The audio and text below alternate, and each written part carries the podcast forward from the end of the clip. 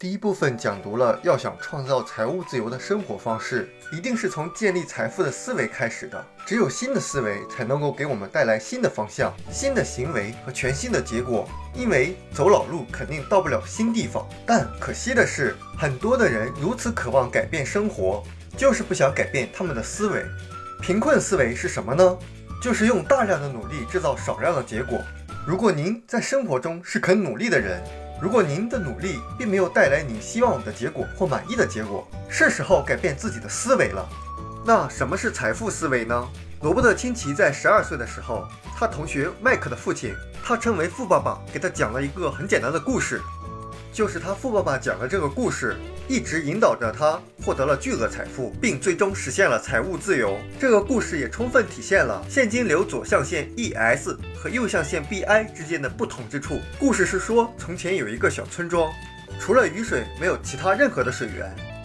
为了解决这个问题，村里的长者决定对外签订一份送水合约，保证能够每天有人把水送到村子里面。有两个年轻人愿意接受这份工作。于是，村里的长者就和他们都签了合同，因为长者知道一定的竞争既能使水的价格保持低廉，又能确保水的供应。这两个年轻人得到合约以后，就立刻行动起来了，都买了两只镀锌的大号铁桶，每天奔波在两公里以外的湖泊和村庄之间，把湖里的水打回来运到村庄，再把打来的水倒入村民修建的一个蓄水池里。他们每天早晨都需要起得比其他村民更早。这样，村民需要用水的时候，才能保证蓄水池里已经有了足够的水。他们起早贪黑的工作，尽管这项工作很辛苦，但是其中的埃德很高兴，因为他觉得能够不断的赚到钱。而另一个小伙子比尔，他就在想有没有更好的办法把水能够运到村里呢？他想，我现在还年轻，体力也好，能够一桶一桶的拎水赚钱。但如果我病了呢？或者以后老了呢？所以他白天提桶赚钱，利用晚上和周六日的业余时间去修建管道。他计划修一条从湖里面到蓄水池里的管道。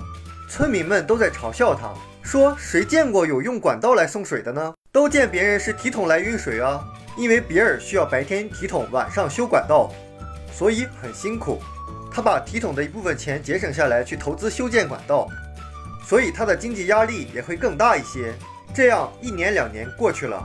比尔的管道终于修成了，水能够一天二十四小时、一周七天不间断地为村民供水，而且还更干净。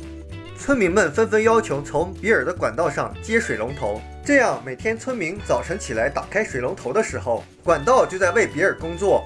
因为管道帮助比尔把水从湖里运到村民的家里，随着管道里的水源源不断地流到村民家里，钱也就不断地流到比尔的口袋里。而埃德呢？他这个时候要想继续赚到钱，就必须不停地继续提桶。有闲暇的比尔又思考：如果这个村庄需要水，那其他的村庄也一定需要水。于是他重新制定了一个商业计划，开始向更多的村庄去推广这个快速、大容量、低成本，并且卫生的送水系统。这样，每天数以十万、百万计的水源源不断地流向千千万万个家庭里面，比尔也获得了源源不断的收入。最重要的是，因为管道在为比尔工作赚钱，所以他在获得收入的同时，他的时间是完全由自己安排的。